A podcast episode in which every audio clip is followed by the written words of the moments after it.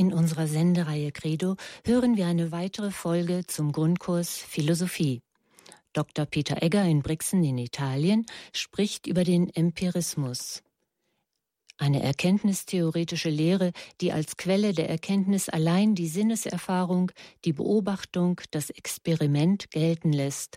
Ob das wirklich so ist und auf die Auslegung, darüber freue ich mich ganz besonders und ich begrüße Herrn Dr. Egger.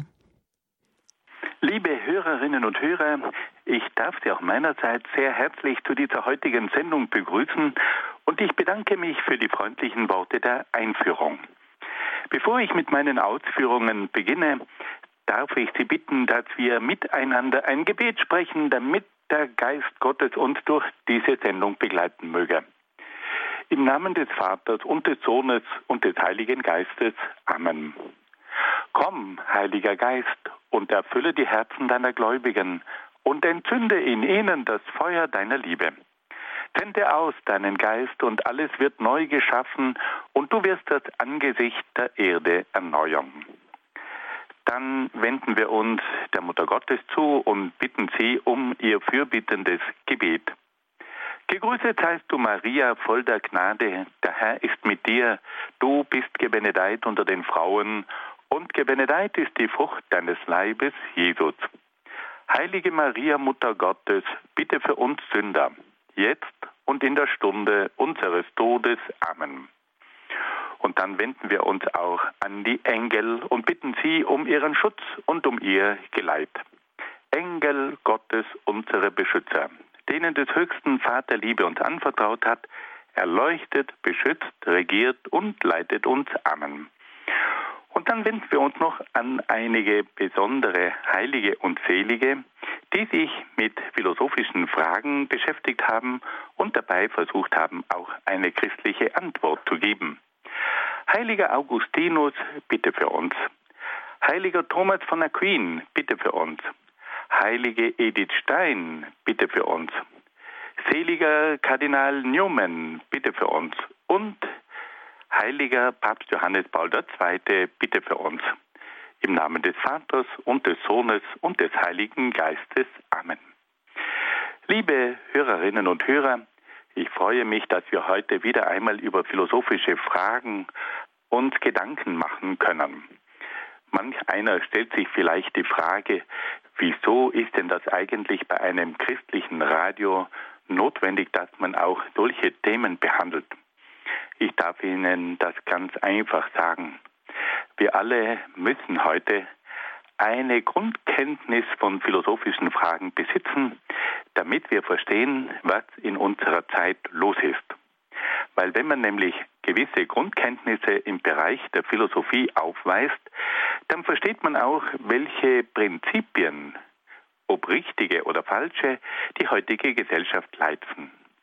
Und aus diesem Grund setzen auch wir uns bei Radio Horeb mit solchen philosophischen Fragen auseinander.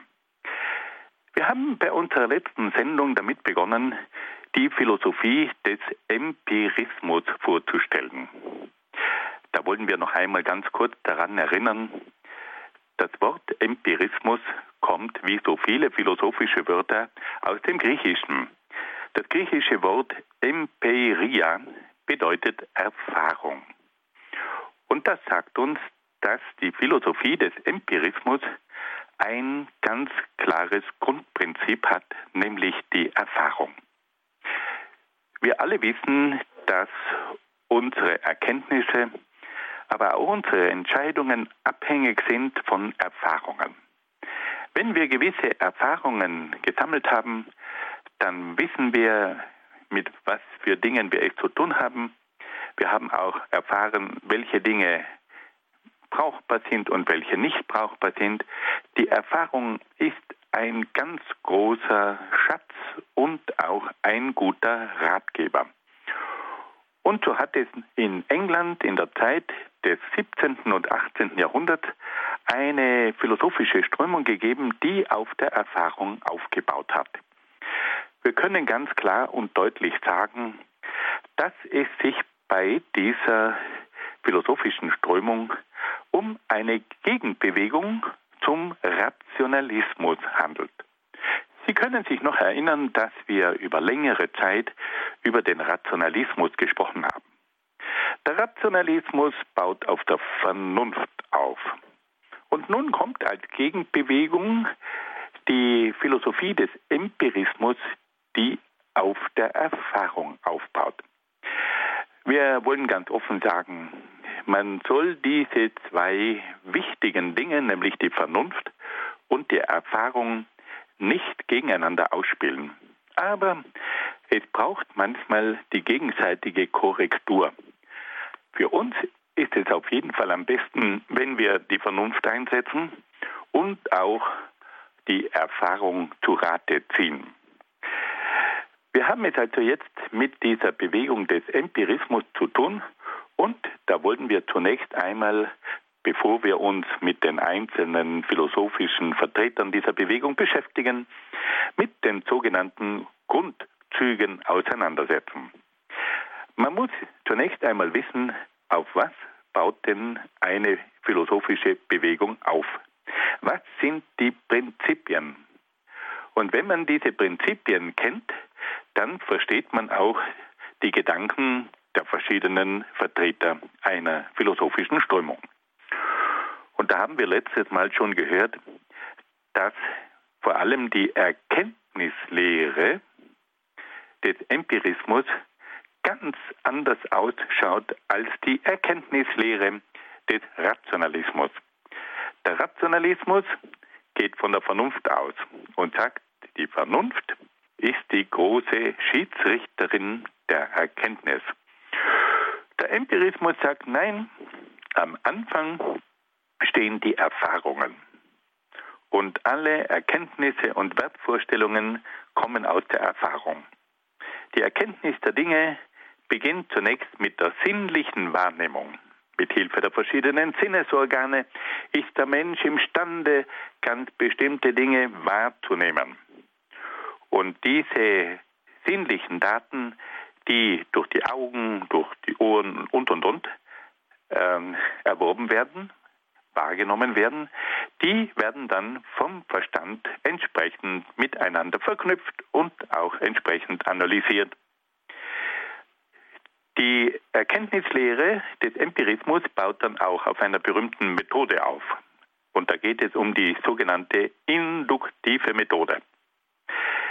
Die induktive Methode führt dazu, dass man von einzelnen Erkenntnissen ausgeht und dass man dann bei einzelnen Erkenntnissen, die sich immer wieder in der gleichen Weise wiederholen, zu ganz bestimmten Gesetzmäßigkeiten kommt.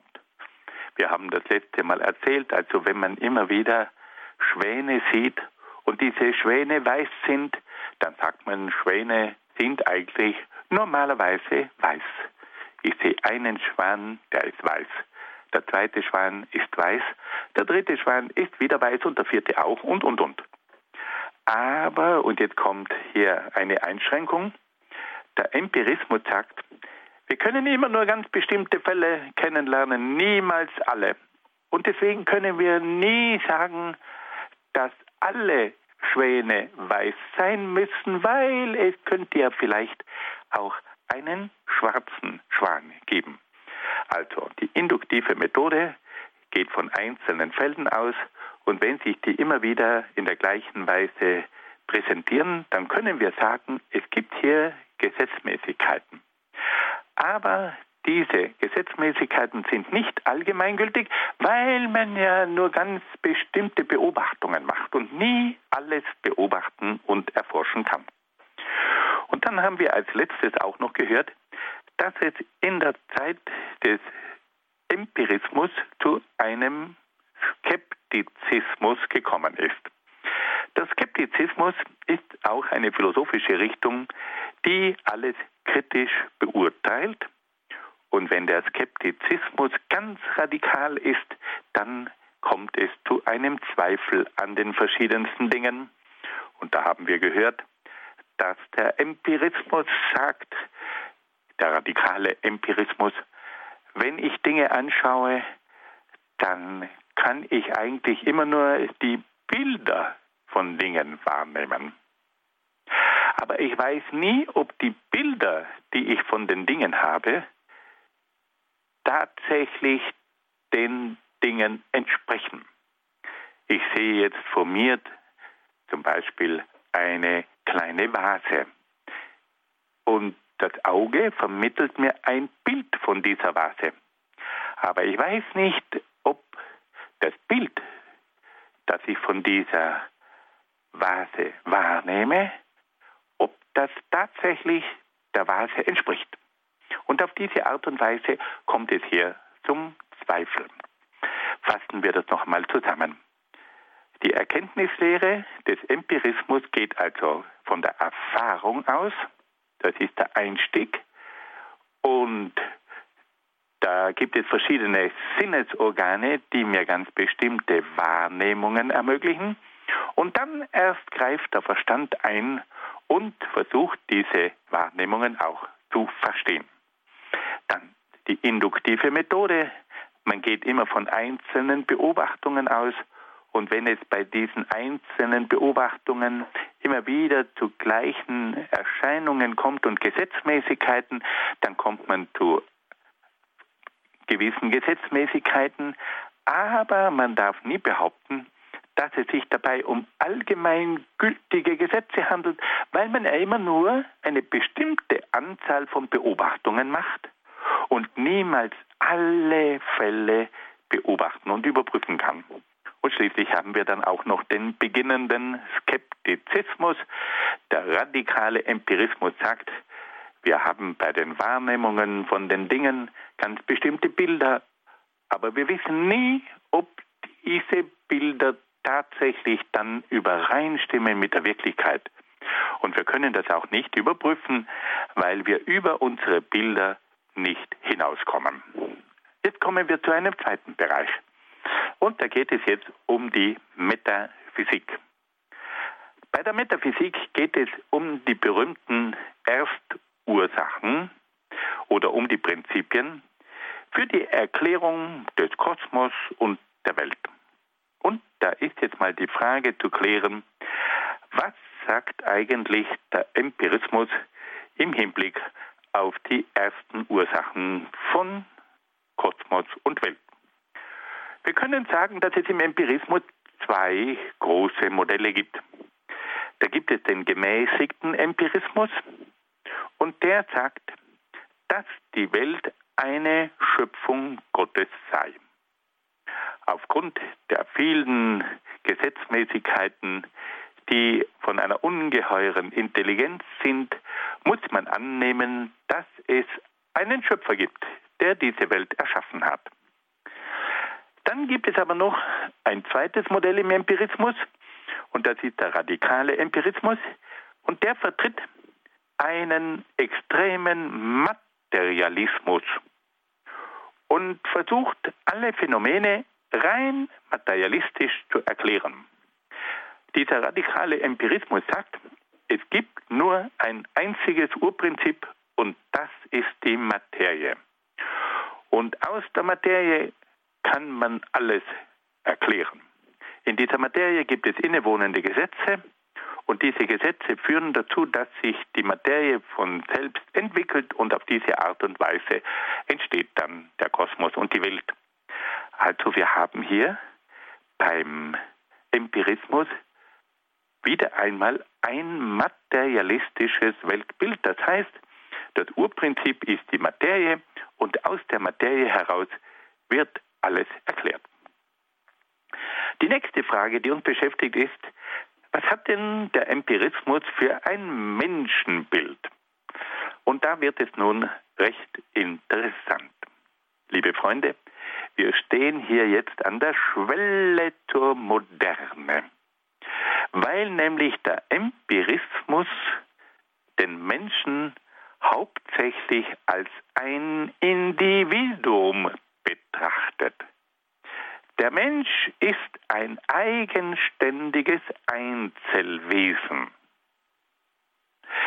Das ist revolutionär. Der Mensch wird zunächst einmal als Individuum gesehen, als ein eigenständiges Einzelwesen. Und das Wesen dieses Menschen ist weitgehend von der Freiheit bestimmt. Wir hören hier schon die Glocken läuten, ja.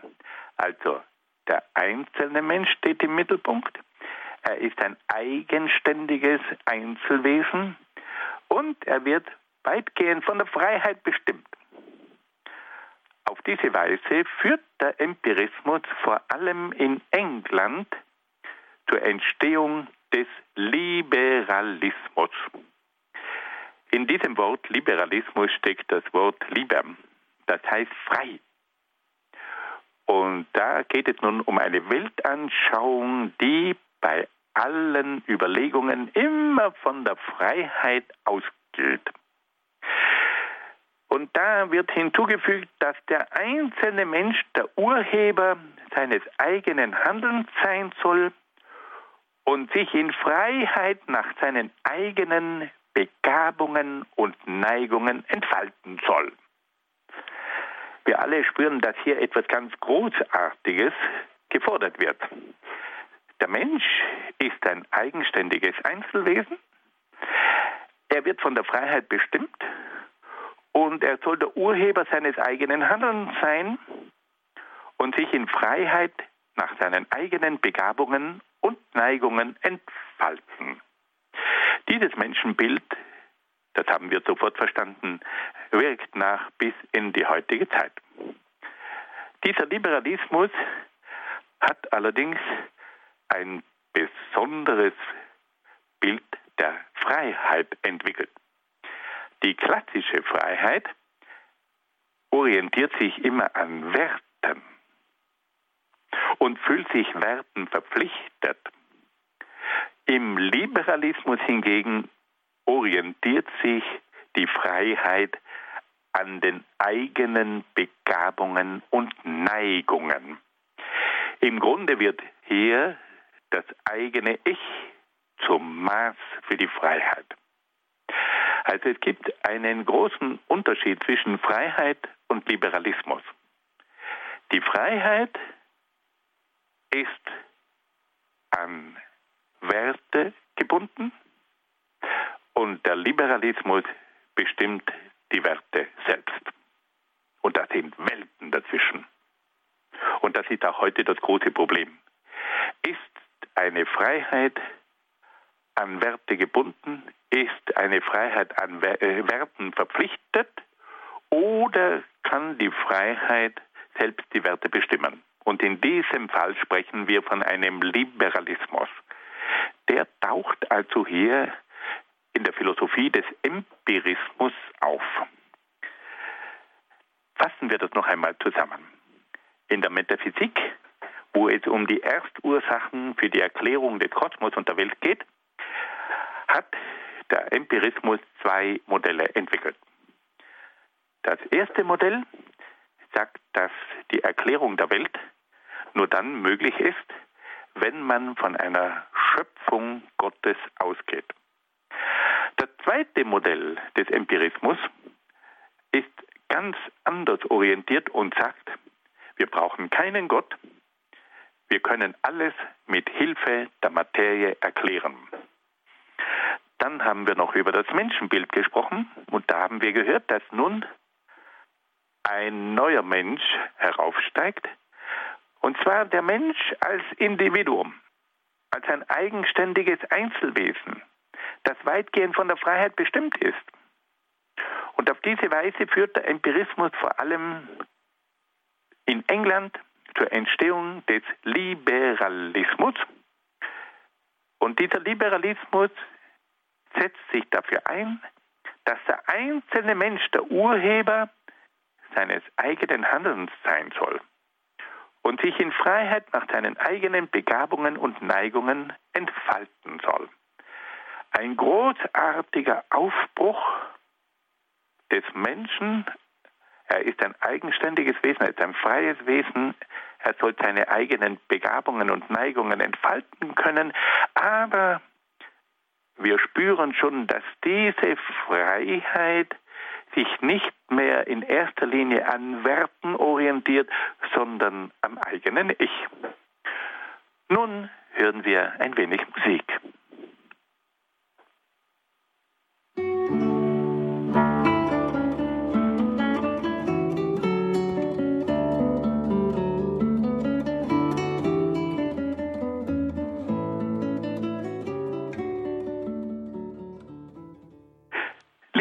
Hörerinnen und Hörer, wir wenden uns nun gleich einem weiteren Bereich zu. Und da geht es jetzt um die Ethik bzw. um die Moral. Auf welchen Grundsätzen baut jetzt die, der Empirismus die Moral auf? Der Empirismus entwickelt eine Ethik, die auf der Erfahrung aufbaut. Es handelt sich dabei um konkrete Erfahrungen, die sich in der Praxis bewährt haben. Der Empirismus hält nichts von abstrakten moralischen Prinzipien. Und hier merken wir wieder den grundlegenden Unterschied gegenüber dem Rationalismus. Der Rationalismus sagt, die Moral braucht Grundsätze. Die Moral braucht Prinzipien. Es braucht das Prinzip der Gerechtigkeit.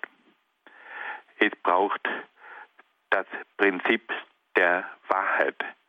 Es braucht das Prinzip der Nächstenliebe. Das sind alles Prinzipien.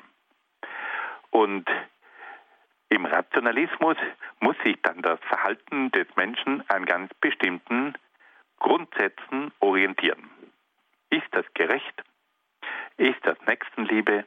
Ist das Wahrheit? Und, und, und. Der Empirismus sagt, mit diesen Prinzipien hat es nicht immer so ganz geklappt. Es ist besser, wenn wir uns auf die Erfahrung stützen. Wir können dann sehen, was ist in der Praxis möglich und was ist in der Praxis oft nur eine Utopie, die man nicht umsetzen kann. Also das Entscheidende ist, ob sich ganz bestimmte Dinge in der Praxis bewähren.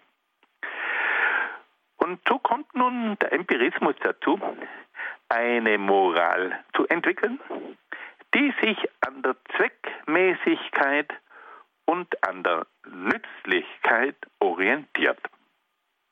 Moralisch ist, was dem Wohl des Einzelnen und der Gemeinschaft nützt. Auf diese Weise kommt es zu einem Verhalten, das man pragmatisch nennt. Das Wort pragmatisch kommt vom griechischen Wort Pragma. Pragma heißt Handlung und bedeutet auch Nutzen. Das heißt, ich orientiere mein Handeln ganz pragmatisch nach dem Nutzen. Bringt das was? Bringt das nicht? Ist das nützlich? Ist das nicht nützlich? Ist das vorteilhaft? Oder ist das ein Nachteil? Und da kommt dann noch ein zweiter Begriff hinein, der etwas zungenbrecherisch klingt. Und da geht es jetzt um den Utilitarismus. Da steckt das lateinische Wort utilis drinnen und utilis heißt wiederum nützlich.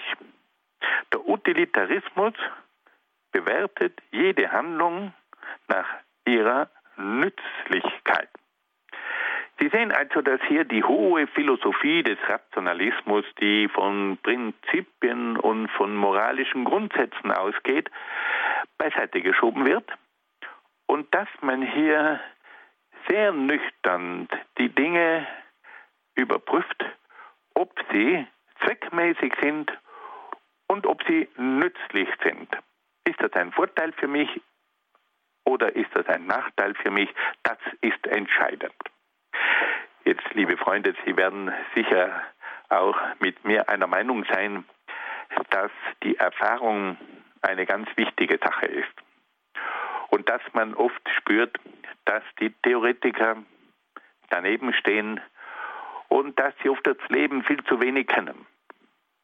Aber man muss natürlich auch aufpassen, wenn man jetzt eine Moral entwickelt, bei der überhaupt keine höheren Grundsätze mehr im Spiel sind, ich werde mich eben doch immer wieder fragen müssen, ist hier das Prinzip der Gerechtigkeit respektiert?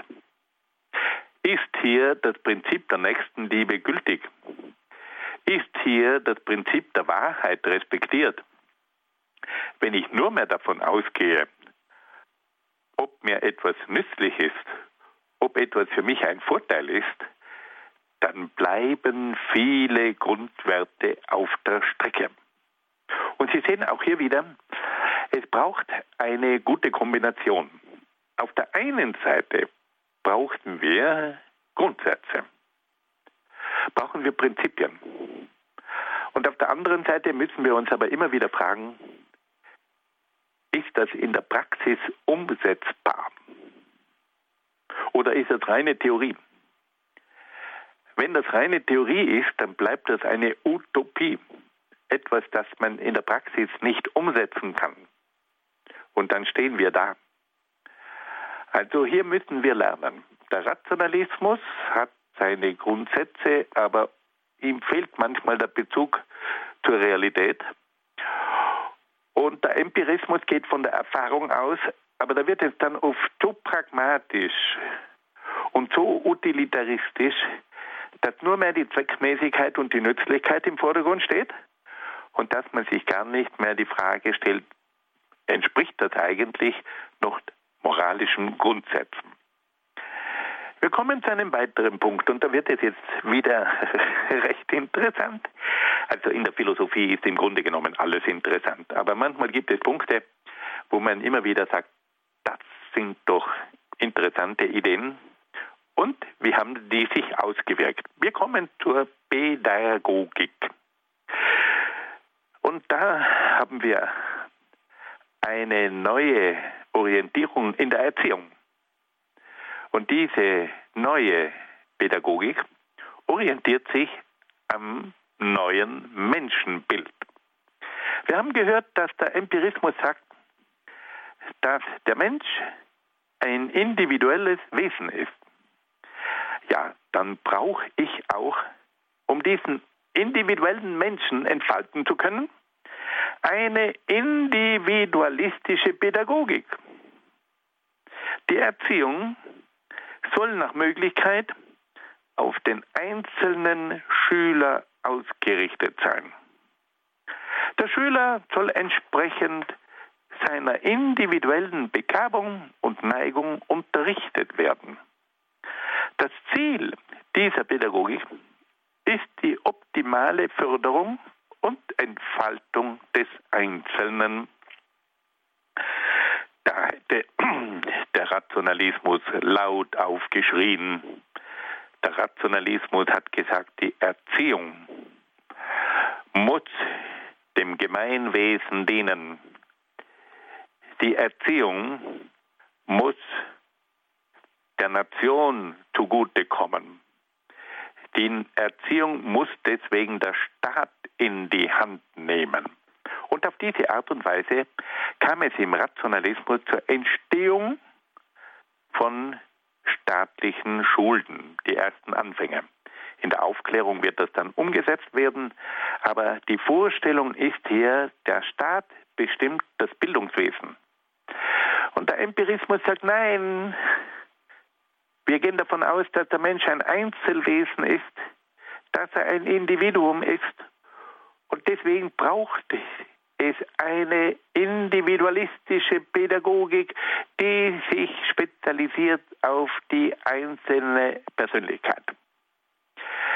Wir müssen eines sagen, diese individualistische Erziehung hat natürlich ihre riesigen Vorteile, weil wenn einem Schüler Lehrer zur Verfügung stehen, die ihn als Individuum erziehen und genau das fördern, was in einem jungen Menschen drinnen steckt, dann kann hier sehr viel vermittelt werden.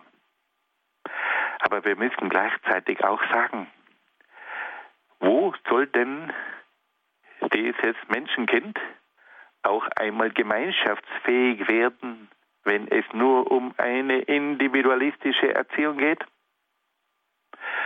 Und da müssen wir wieder sagen, dass wahrscheinlich hier auch wieder eine Kombination gefordert ist. Man weiß als Lehrer, dass man eine Klasse vor sich hat, der man ganz bestimmte Grundsätze vermitteln muss, die einfach im Interesse des Gemeinwesens sind. Und da braucht es eine staatliche Schule dazu und ein staatliches Erziehungsprogramm und, und, und. Aber auf der anderen Seite wird man immer wieder auf den Einzelnen eingehen müssen.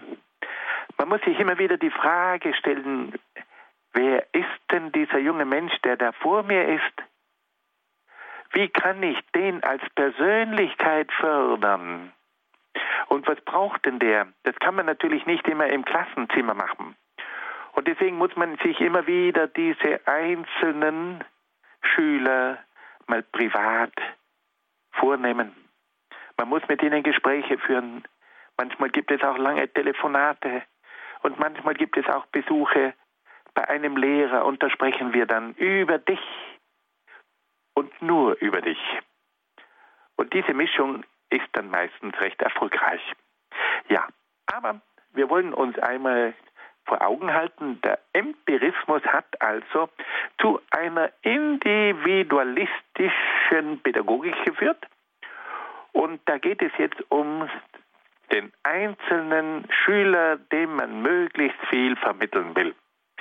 Wir können ganz offen sagen, es hat in dieser individualistischen Erziehung hervorragende Ergebnisse auch gegeben. Wenn man zum Beispiel daran denkt, dass ein Johann Wolfgang von Goethe immer nur privat unterrichtet wurde und dass er entsprechend gefördert wurde und dass dieser größte Dichter der deutschen Kultur zu Hause Englisch, Französisch, Italienisch, Latein, Griechisch und Hebräisch gelernt hat, dann hat sich das bei Goethe auf jeden Fall gelohnt. Durch diese immense Förderung, die dieser Junge erfahren hat, konnten in ihm gewisse Dinge entfaltet werden, die dann in einer unglaublich großartigen Schöpfung und Dichtung ihren Niederschlag gefunden haben. Also es lohnt sich schon, wenn man auf den Einzelnen eingeht. Ja. Aber wir wollen gleich eines festhalten. Es ist hier immer die Gefahr auch verbunden, dass ich dann zum Schluss nur Individualisten habe und dass hier das Gemeinsame, das Soziale etwas zu kurz kommt. Wir kommen jetzt gleich zu einem weiteren Punkt und da geht es um die Gesellschaft. Wie schaut jetzt diese Gesellschaft der empiristischen Philosophie aus? Wir können Folgendes sagen. In der Zeit des Empirismus, 17. bis 18. Jahrhundert, kommt es zum Aufstieg einer neuen gesellschaftlichen Klasse. Und diese neue gesellschaftliche Klasse ist das Bürgertum. Und dieses Bürgertum entwickelt eine bürgerliche Gesellschaft. Und wir können sagen, dass es hier schon zu einer allmählichen Ablösung des Adels kommt. Die früheren Zeiten waren vom Adel bestimmt und das Fundament des Adels war hauptsächlich der Großgrundbesitz. Das Bürgertum hat ein ganz anderes Fundament. Das Bürgertum baut auf auf der Arbeit, auf der Produktion und auf dem Handel. Der Adel hat also seine Stellung hauptsächlich aufgrund des Großgrundbesitzes und das Bürgertum baut seine Macht auf der Arbeit, der Produktion und dem Handel auf. Und da können wir also sagen, dass das Bürgertum vor allem sich durch die wirtschaftliche Tüchtigkeit auszeichnet. Produktionswirtschaft und Handel führen zu bürgerlichem Wohlstand und vermehren den Einfluss des Bürgertums auf die Politik. Wir haben also hier bereits die Ankündigung einer neuen Gesellschaft, und zwar einer Gesellschaft, die nicht mehr ausschließlich vom Adel bestimmt wird, sondern zunehmend auch vom Bürgertum. Und dieses Bürgertum ist eine unendlich dynamische Gesellschaftsklasse. Da geht es um Arbeit, Produktion, Handel. Und da zählt nicht mehr der große Besitz, sondern da zählt vor allem das Kapital. Und da entsteht nun in England in der Zeit des Empirismus eine neue Gesellschaftsklasse und logischerweise dann auch eine neue Wirtschaft und ein neues Verständnis von Staat. Aber inzwischen hören wir noch ein bisschen Musik.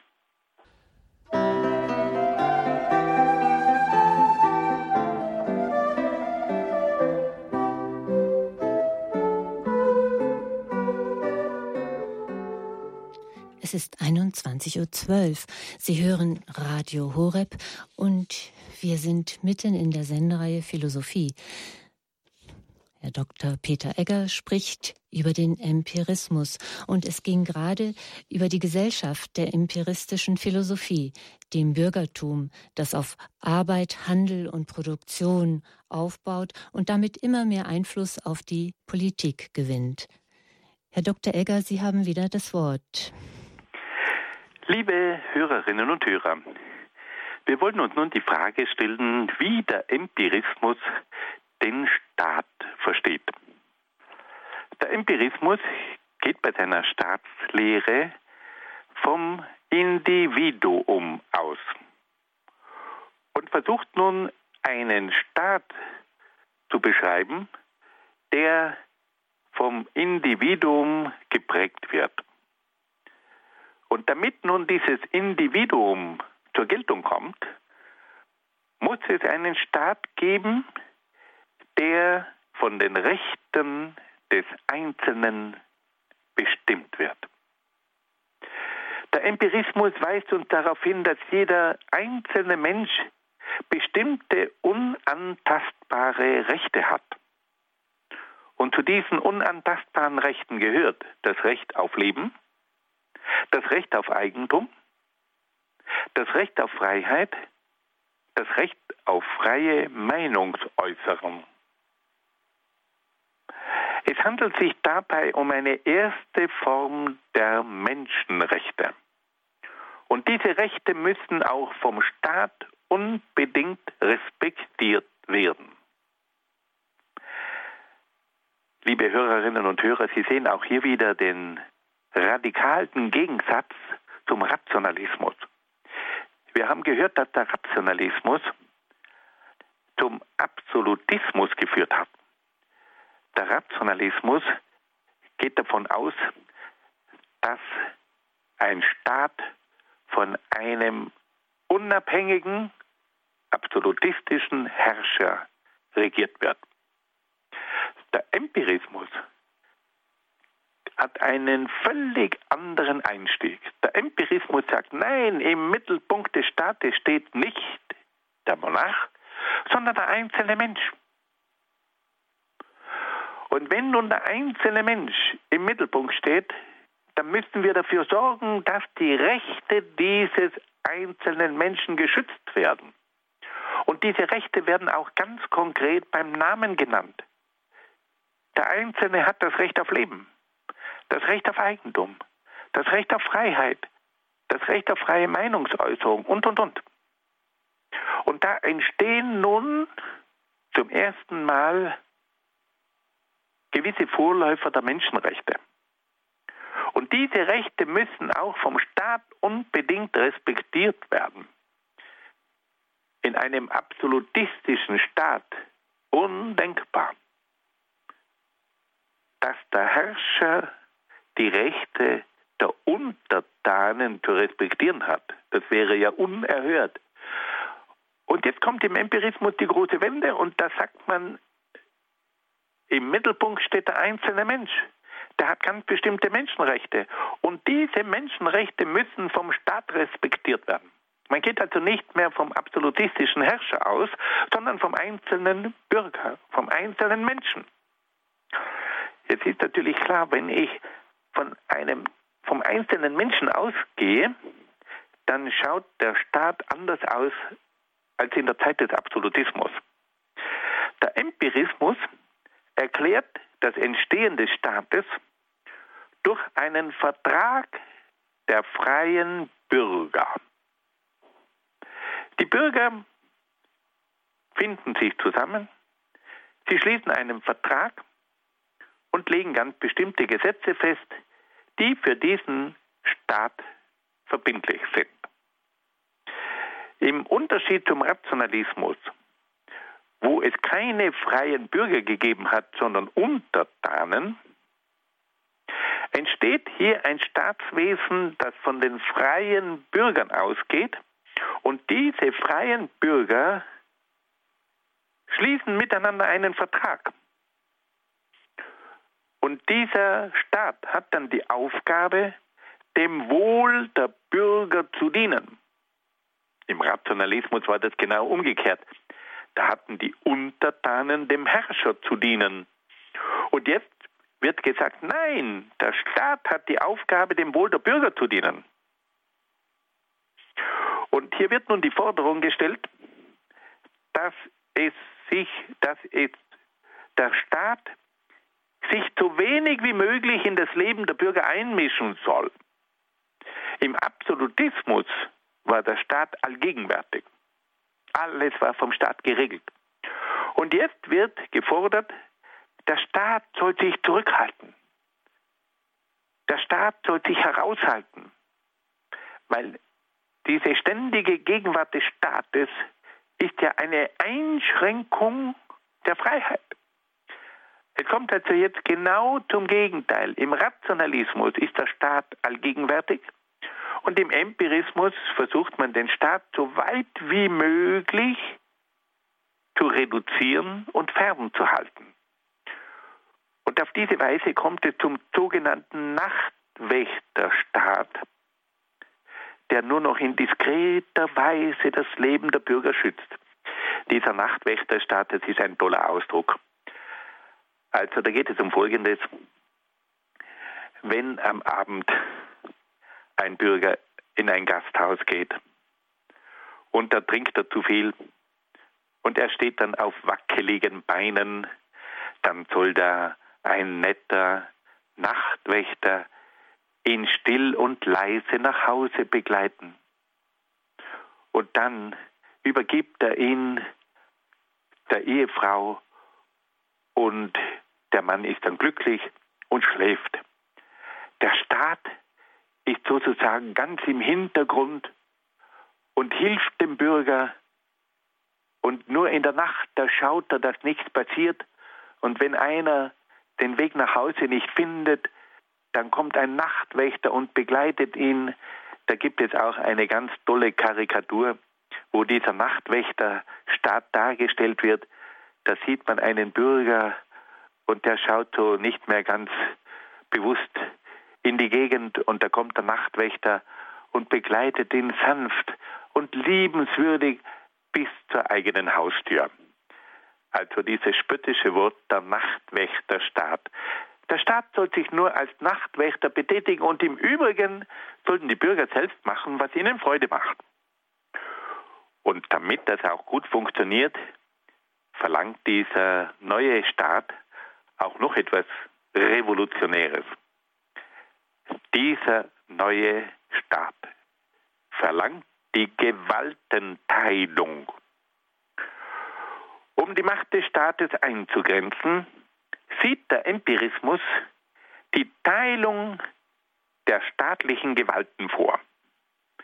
Jetzt, wenn man beim Staat von Gewalten spricht, dann ist damit nicht die Gewalt im Sinne der Aggression gemeint, sondern bei einer staatlichen Gewalt, da geht es um die Machtbefugnisse des Staates. Und nun sagt der Empirismus, dass die verschiedenen Machtbefugnisse, die Gewalten nicht in einer Hand sein dürfen. Im Absolutismus des Rationalismus hat der König alle Gewalten, alle Machtbefugnisse in seiner Hand. Und jetzt kommt der Empirismus und sagt, wenn alle Machtbefugnisse in einer Hand sind, dann kann es leicht zu einem Missbrauch kommen. Und das wird ja von der Geschichte auch vollauf bestätigt. Und deswegen sagt nun der Empirismus, die Machtbefugnisse, die staatlichen Gewalten müssen geteilt werden. Und das bedeutet konkret, dass die wichtigsten Machtbefugnisse der Politik, nämlich die gesetzgebende Gewalt und die ausübende Gewalt, also die Regierung, nicht in derselben Hand sein dürfen. Es kann nicht sein, dass diejenigen, die die Gesetze geben, die Regierung in der Hand haben. Und es soll nicht sein, dass diejenigen, die für die Regierung zuständig sind, auch die Gesetze bestimmen. Jeder von uns versteht sofort, warum. Wenn nämlich die Regierung auch die Gesetze bestimmen kann, dann werden die Gesetze immer so ausfallen, wie es für die Regierung von Vorteil ist. Und deswegen wird hier gesagt, dass die Gesetzgebung und die Regierung zu trennen sind. Die gesetzgebende Gewalt, die sogenannte Legislative, und die ausübende Gewalt, also die Regierung bzw. die Exekutive, die dürfen nicht in derselben Hand sein. Und später wird dann auch noch eine dritte Gewalt getrennt werden, und das ist die sogenannte richterliche Gewalt. Es kann nicht sein, dass diejenigen, die die Regierung in der Hand haben, auch die Gerichtsbarkeit in der Hand haben, weil sonst können die nämlich die Gerichtsbarkeit so beeinflussen, wie es für sie bei der Regierung von Vorteil ist. Also die Trennung der staatlichen Gewalten, die Trennung der Machtbefugnisse die Gesetzgebung, die Regierung und die Justiz, die dürfen nicht in einer Hand sein, die müssen getrennt werden. Heute überlegt man ja noch über, denkt man auch darüber nach, ob es nicht auch noch zur Trennung der Mediengewalt kommen sollte. Wir alle spüren ja heute, dass die Medien eine gewaltige Macht sind. Und wenn nun die regierenden Parteien auch noch die Medien in der Hand haben, dann können die die Leute regieren, wie sie wollen, weil die Medien in ihrem Dienst stehen und nicht unabhängig sind. Also in der Zeit des Empirismus wird zum ersten Mal diese Vorstellung entwickelt, dass man die Macht des Staates dadurch einschränken muss, indem man die Gewalten die staatlichen Machtbefugnisse in verschiedene Hände gibt. Die Gesetzgebung, die Regierung und die Justiz dürfen nicht in einer Hand sein, sondern müssen getrennt werden. Das ist ein unglaublicher Fortschritt, weil wir alle wissen, dass es immer problematisch ist, wenn alle drei Machtbefugnisse, Gesetzgebung, Regierung und Justiz in derselben Hand sind. Und schließlich können wir bei der Staatslehre des Empirismus auch noch darauf hinweisen, dass es nun zur allmählichen Entfaltung einer Staatsform mit demokratischen Zügen kommt.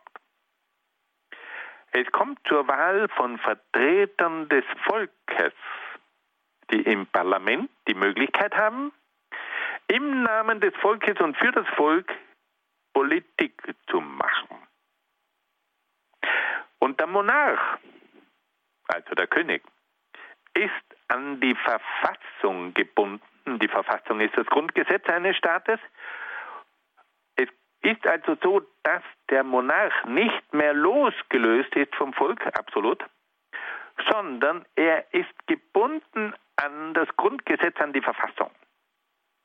Und auf diese Art und Weise kommt es nun zur Entstehung einer sogenannten konstitutionellen Monarchie. Constitution ist das englische Wort für Verfassung. Die Monarchie ist also an die Verfassung gebunden. Und der Monarch muss bei seinem Amtsantritt einen Eid leisten auf die Verfassung. Und das gilt ja bis heute, dass jeder Minister bei seinem Antritt vereidigt wird.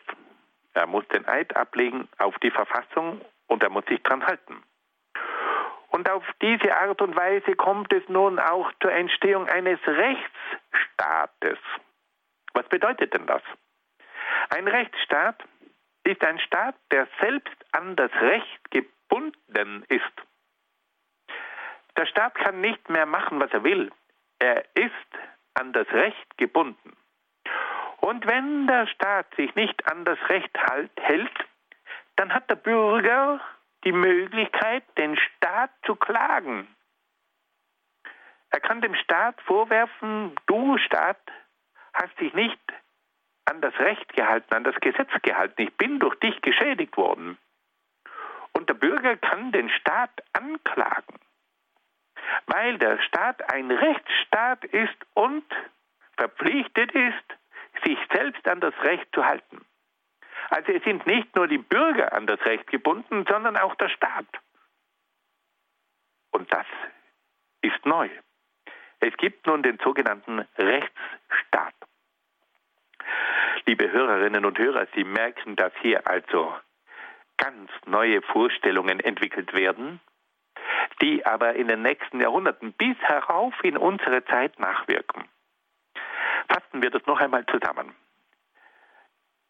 Der Empirismus entwickelt einen Staat, der vom Menschenbild des Empirismus geprägt ist. Im Mittelpunkt dieses Staates steht das Individuum. Und dieses Individuum hat ganz bestimmte Rechte. Es geht dabei um die Rechte des Lebens, des Eigentums, der Freiheit und, und, und. Und der Staat muss diese Rechte schützen. Also im Mittelpunkt dieses Staates steht der Einzelne mit ganz bestimmten unantastbaren Rechten. Und der Staat muss sich an diese Rechte halten. Dann entsteht in dieser Zeit auch der liberale Staat. Der Staat kommt durch einen Vertrag der freien Bürger zustande. Und der Staat hat die Aufgabe, dem Wohl der Bürger zu dienen. Er soll sich so wenig wie möglich in das Leben der Bürger einmischen.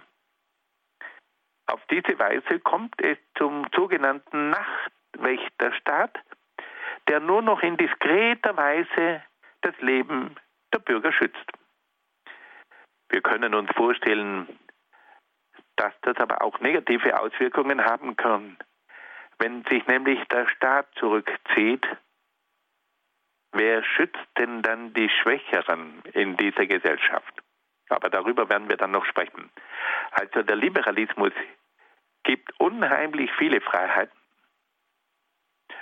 und drängt den Staat zurück. Aber die Problematik ist, dass nun ein Staat sich so weit zurückzieht, dass die Schwächeren nicht mehr den nötigen Schutz erfahren. Und dann entwickelt der Empirismus auch noch die Vorstellung der Gewaltenteilung. Die staatlichen Machtbefugnisse sollen nicht in der Hand eines einzigen Machthabers sein. Es soll also nicht der König sämtliche Machtbefugnisse in seiner Hand vereinen. Das soll getrennt werden. Und da geht es vor allem um drei Machtbefugnisse, um die Machtbefugnis der Gesetzgebung, um die Machtbefugnisse der Regierung und um die Machtbefugnisse der Gerichtsbarkeit, der Justiz. Und schließlich hat dann der Empirismus auch schon gewisse frühe Formen der Demokratie entwickelt. Es kommt nun zur Wahl von Vertretern des Volkes, die im Parlament die Möglichkeit haben, im Namen des Volkes und für das Volk Politik zu machen. Der Herrscher ist nun an die Verfassung gebunden. Es kommt zur Entstehung einer konstitutionellen Monarchie, und das ist nun eine Monarchie, die nicht mehr absolutistisch ist, losgelöst vom Bürger und vom Volk, sondern eine Monarchie, die an die Verfassung gebunden ist. Und es kommt nun auch zum eh allmählichen Aufbau eines Rechtsstaates. Der Staat ist selber an das Recht gebunden und wenn er sich nicht an das Recht hält, kann er vom Bürger geklagt werden. Das sind völlig neue Ansätze im Hinblick auf den Staat. Ja, wir berühren noch ganz kurz einen letzten Punkt und da geht es nun um die Wirtschaft. Welche Wirtschaftsform entwickelt der Empirismus? Es ist klar, dass der Empirismus versucht, das Bürgertum zu fördern. Und wir haben gehört, dass das Bürgertum aufbaut auf Arbeit, Produktion und Handel. Und so entwickelt nun der Empirismus eine neue Wirtschaftsform, die wir als liberal-kapitalistisch beschreiben können. Diese Wirtschaftsform ist eine reine Privatwirtschaft, die von der freien Initiative des Einzelnen bestimmt wird. Der Motor dieser Wirtschaft ist der private Profit. Das Grundgesetz dieser Wirtschaft ist das Gesetz von Angebot und Nachfrage. Auf diese Weise kommt es zur Entstehung einer freien Marktwirtschaft. Sie sehen wir auch hier wieder, das Menschenbild entscheidend ist. Das Menschenbild des Empirismus ist der einzelne Mensch der sich frei entfalten soll. Und dieser Mensch soll auch die Möglichkeit haben, sich in der Wirtschaft frei zu entfalten. Und deswegen kommt es nun zu einer Privatwirtschaft, die von der freien Initiative des Einzelnen bestimmt wird. Und die Motivation in dieser Wirtschaft ist der private Profit. Und das Grundgesetz ist das Gesetz von Angebot und Nachfrage. Sie sehen hier den grundlegenden Unterschied gegenüber dem Wirtschaftssystem des Rationalismus. Der Rationalismus, der hat den Merkantilismus entwickelt und das war eine staatliche Planwirtschaft. Der Staat hat die Wirtschaft in der Hand gehabt und hat alles geplant. Der Rationalismus entwickelt eine staatliche Planwirtschaft. Der Empirismus hingegen entwickelt eine Privatwirtschaft. Und hier werden nun Kräfte freigesetzt werden, die die Wirtschaft in einer unglaublichen Form fördern und wachsen lassen. Allerdings mit dem Nachteil, dass hier keine Rahmenbedingungen geschaffen werden, um diese freie Marktwirtschaft nicht in einer solchen Form ausufern zu lassen, dass die Schwächeren unter die Räder kommen. Fassen wir das nochmal zusammen. Wir haben also heute gehört von den Grundzügen des Empirismus, von der Erkenntnislehre, von der Metaphysik, vom Menschenbild, von der Moral, von der Pädagogik, von der Gesellschaft, vom Staat und von der Wirtschaft. Und wir können sagen, da ist also eine geballte Kraft in diesem Empirismus zu beobachten. Liebe Hörerinnen und Hörer, ich danke Ihnen ganz herzlich, dass Sie mit dabei waren. Ich wünsche Ihnen alles Gute und Gottes besonderen Segen.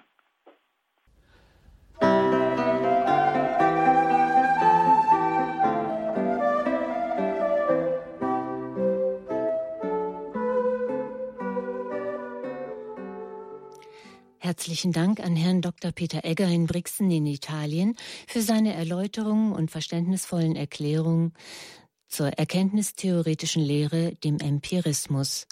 Diese Folge des Grundkurses Philosophie über den Empirismus vom heutigen 12. Februar ist über den CD-Dienst von Radio Horeb zu beziehen. CD-Dienst.horeb.org oder ab Montag auch per Telefon 08328 921120.